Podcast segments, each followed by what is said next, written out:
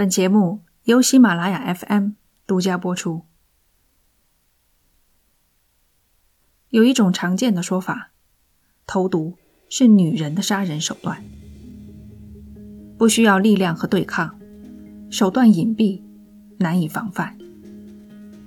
从饮水机接水，饭锅里舀饭，拧开可乐瓶盖的时候，你可能已经将性命交给了死神。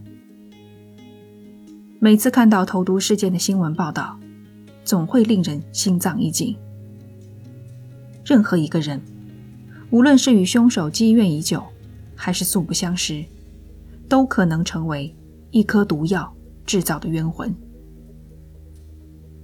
上世纪八十年代，美国发生了一系列药品投毒案，它在很长时间内彻底摧毁了普通人对生活的安全感。提醒你，这是一桩悬案，罪犯至今仍未抓获，有很多信息尚未公开。从已知的信息来看，警方距离破案其实并不遥远，却无奈与凶手擦肩而过。这便是一九八九年的芝加哥泰诺投毒案。这里是奇谈。第九十四期，毒药乐透。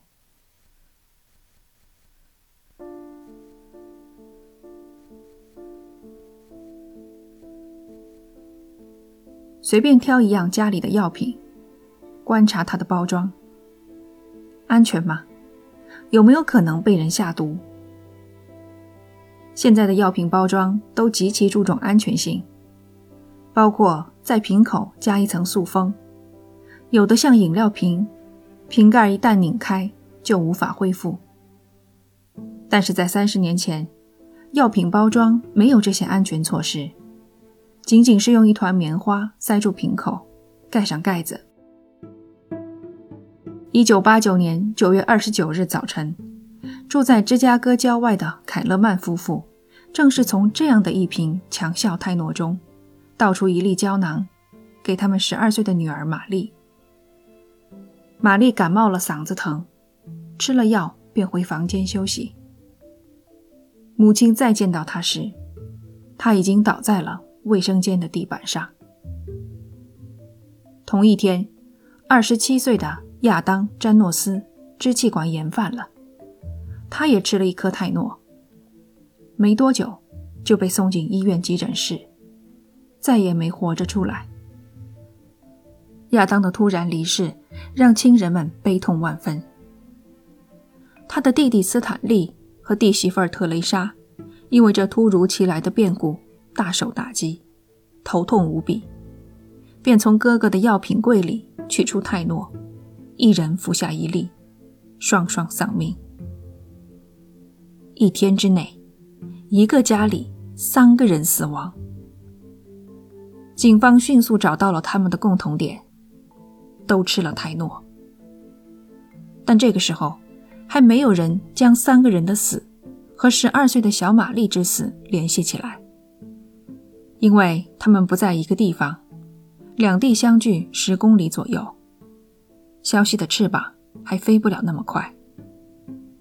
直到一名消防员偶然和同事聊起小玛丽的死亡，同事的母亲又恰好认识詹诺斯一家。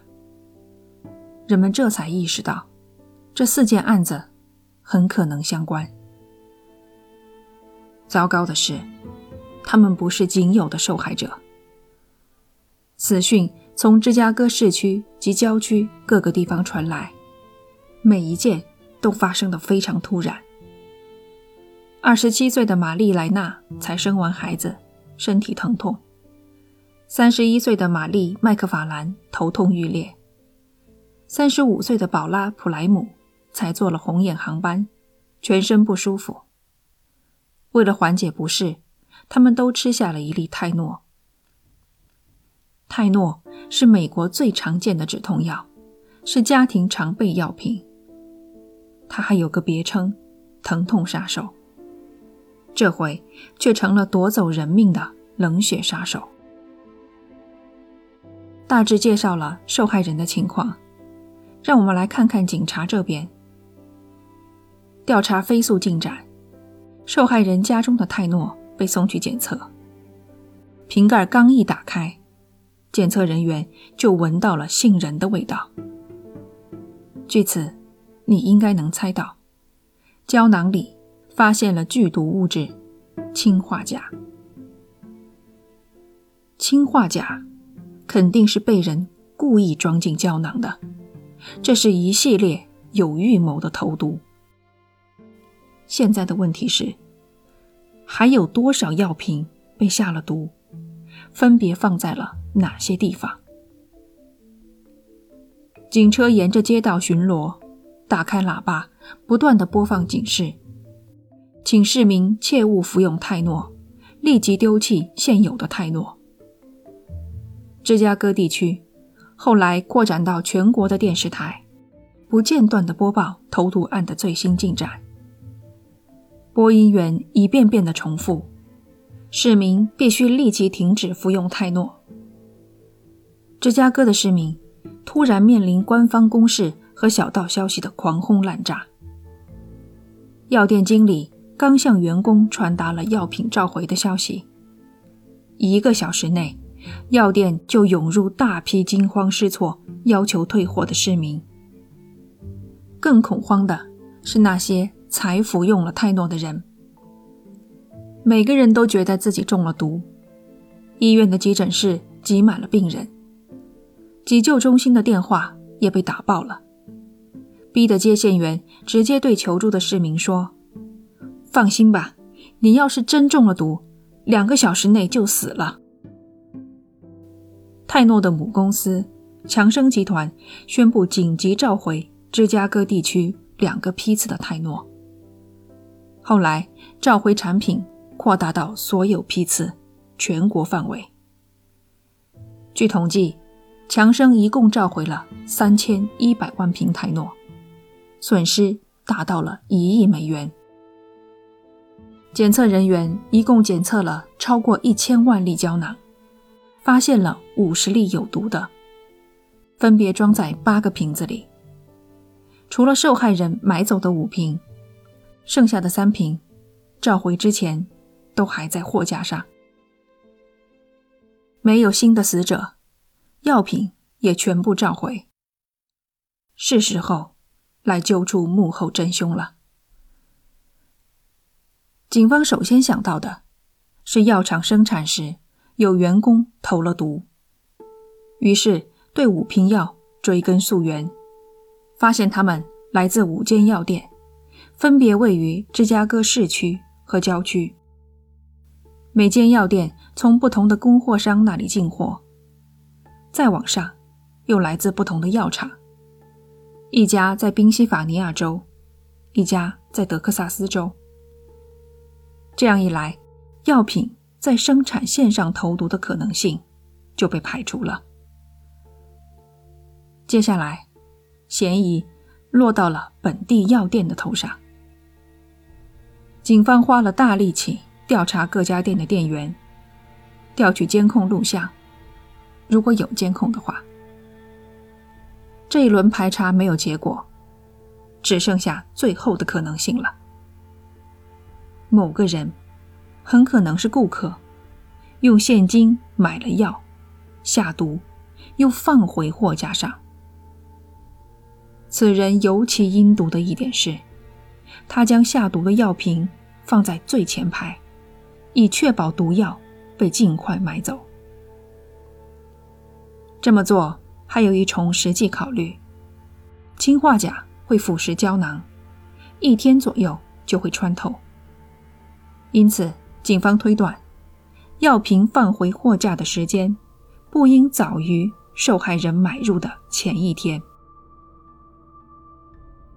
现在知道凶手在本地作案。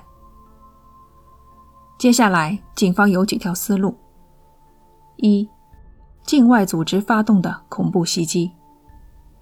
当时芝加哥已经有了传闻，说是巴勒斯坦的一个解放组织。二、对政府不满的境内极端组织。三、强生公司的竞争对手。四、企图勒索强生公司的组织或个人；五、单纯的报复社会；六、彻头彻尾的疯子。仔细审视几条思路，会发现他们的区别在于凶手的动机。动机是投毒事件中最重要的因素之一。只有明白了动机，结合受害者和犯罪手法的研究，才可能抓住凶手。这么专业的总结当然不是我做的，而是 FBI 的侧写专家道格拉斯。泰诺投毒案是道格拉斯协助侦办的第一件商品投毒案。在浏览了所有卷宗、照片、新闻报道之后，他问自己的第一个问题便是。凶手的动机到底是什么？首先可以排除针对某个特定的人。已经证实，七名受害者都是自行购买、随机产生。然后可以排除恐怖袭击和反政府的极端组织，因为到目前为止，没有组织出来宣布对此负责。宣布负责，表明政治立场。是此类袭击的必备环节。接下来排除勒索。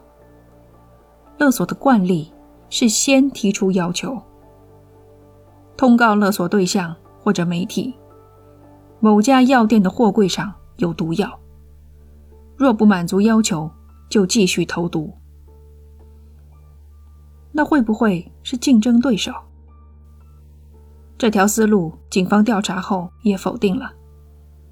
只剩下两个：单纯报复社会和疯子。从这里开始，道格拉斯也只有摸着石头过河了。投毒之所以被形容成女人的犯罪，除了对体格、力量无任何要求外，还因为凶手不用面对鲜血淋漓的场景。道格拉斯凭借这一点推测。凶手是一个懦夫型的罪犯，三无人士，无助、无望、无能，人生面临一个接一个的失败。他将失败归因于外部环境，觉得自己受到不平等的对待，一切都是社会的错。这类凶手经常愤愤不平的想到杀死欺负他的人。却从未付诸行动。道格拉斯还肯定，投毒案发生前，大约九月中旬，凶手的生活出现了重大变故，分手、失业之类，彻底压垮了他，让他决定报仇。复仇的对象是所有人，整个社会。基于这份侧写。道格拉斯建议警方主动出击，攻打对方的心理防线。首先是给他施压。警方发言人公布调查进展时，只说积极的消息，不要使用“调查停滞”“进入死胡同”之类的话。同时又得避免激怒他，不要形容他是疯子、狂人。假如能找到一个心理医生，愿意顶住压力，上电视说凶手其实是社会的受害者，或许会有意想不到的效果。凶手保住了面子，他有可能私下联系这名心理医生。然而，就在道格拉斯给警方出主意的时候，警方和政府顶不住来自社会的压力。公开将凶手定性为一个危险的疯子。经媒体广泛报道，市民们更加恐慌。有什么比一个手握毒药、藏匿在人群中的疯子更可怕的呢？事已至此，只有换个思路。道格拉斯鼓励媒体多报道受害人，把他们还原成鲜活的人。而不是一个个冰冷的数字。嫌犯或许会产生罪恶感。七名受害人中，十二岁的小玛丽是最适合重点报道的人。她是家中独女，出事前一天，凯勒曼太太本来准备买小瓶的泰诺，转念一想，还是买大瓶的，未来有需要时不用再跑一趟。结果，拿了投毒的那瓶。芝加哥论坛的专栏记者与警方。受害人家属深入沟通之后，写了一篇直击人心的报道。开头直接对凶手喊话：“如果你是泰诺案的凶手，你的整个谋杀行动没处一丝纰漏。对那些不幸买到你放置的毒药的人们，你也许会有一丝好奇。”报纸公开了小玛丽的目的。警察轮流蹲守，就看凶手会不会来忏悔罪行了。一个晚上，一名男子来到小玛丽的墓前，跪下，哭哭啼啼地说：“对不起，我不是故意的，那是场意外。”警察听了，当时就要冲上去抓人，却听到对方又说：“对不起，苏珊。”什么？苏珊？苏珊是谁？原来，这人是对着小玛丽隔壁的死者忏悔。他驾车撞人逃逸，结果在这儿被抓个正着。这场乌龙只是个插曲，道格拉斯手里还有牌可以打。他认为凶手身上有一种性格特质。警方可以多加利用。好奇心，凶手花费了大量时间和精力去准备，将毒药灌进小小的胶囊。他肯定很好奇事件的后续。药店有没有加强安保？受害人家属作何反应？药厂呢？强生公司呢？换言之，他急切的想知道自己的行动。给社会带去了什么影响？如何得知呢？装成好奇的听众，去酒吧、去餐馆，与人聊天。这条思路还真带来了一个嫌疑人：四十八岁的罗杰·阿诺德，码头工人，和其中一名受害人的父亲是同事。他在酒吧里说了些可疑的话。被人举报，警察从他家里搜出来如何犯罪的手册、做化学实验用的曲颈瓶和一袋白色粉末，碳酸钾，而不是氰化钾。阿诺德拒绝测谎，警方又无切实的证据，只好放人。媒体汹涌而来的关注压得阿诺德喘不过气。他将之怪罪到酒吧老板身上。第二年夏天，他枪杀了酒吧老板。然而，他认错了人。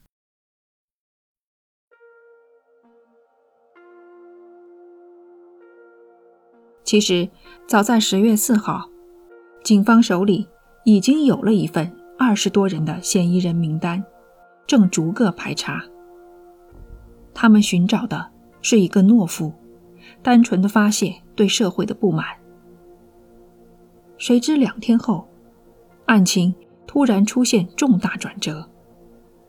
强生收到了一封手写信的影印件，内容节选如下：你们看到了，将氰化物放进胶囊，放回货架上，是一件多么容易的事情。另一个妙处是。氰化物起效极快，只需一点点，不给抢救的时间。到现在为止，我花了不到五十美元，花在每个药瓶上的时间不超过十分钟。如果你们想让凶杀停止，就准备一百万美元到伊利诺伊大陆银行的某账户。不要想着报警或告诉 FBI。我的几个电话就可以掀翻你们能做的一切。这封勒索信推翻了警察和 FBI 的推测。难道他们错了？凶手是为了钱财？强生害怕又来一次投毒事件，已经准备付钱了，被 FBI 劝住了。此人貌似狡猾，知道用影印件，但他还是在信封上留下了指纹，再根据邮戳将其定位于纽约。十二月。警方在纽约市公共图书馆抓获了嫌疑人詹姆斯·威廉·刘易斯。警方这下觉得他们抓到真凶了。刘易斯不是个善茬，他是个会计，兼职勒索专家。他曾因谋杀罪在堪萨斯城被起诉，因警方收集证据时程序不当被释放。从堪萨斯城逃到芝加哥，一直待到投毒案发，受害人全部出现后，又离开芝加哥去了纽约。除了可疑的背景和行踪，并没有什么证据将刘易斯与投毒案联系起来。刘易斯最终因勒索罪获刑二十年。二零零九年。FBI 突然重启对此案的调查。他们搜查了刘易斯的家，刘易斯和妻子自愿提供指纹和 DNA，还说只要 FBI 能保证公平的调查，他们就不担心。此番调查的结果，FBI 没有公开，所有线索都跟完了，警方手里的牌。也打完了。三个多月的时间内，一百四十人的调查团队减少到二十个。又过了两三年，伊利诺伊州的总检察长对《纽约时报》说：“我们缺少犯罪现场，缺少动机，剩下的只有氰化钾。”如今三十年过去，剩下的真的只有封存的证物了。警方保存了下毒的胶囊，希望能提取 DNA 留作比对。还有一样证据，一张极其模糊的照片。这是其中一家药店安装的监控截图。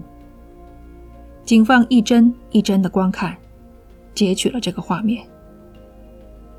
照片可以在节目简介里看到，上面有两个黑箭头。中间的那个指向一名女性，是受害人之一宝拉·普林斯。右上角的箭头指着一个男人，他正看着选购商品的宝拉。警方相信，这个男人就是凶手。这可能是我们能看到的凶手的唯一影像。他就在人群中，等着被认出来。感谢你收听这一期的节目，这里是奇谈，我们下期见。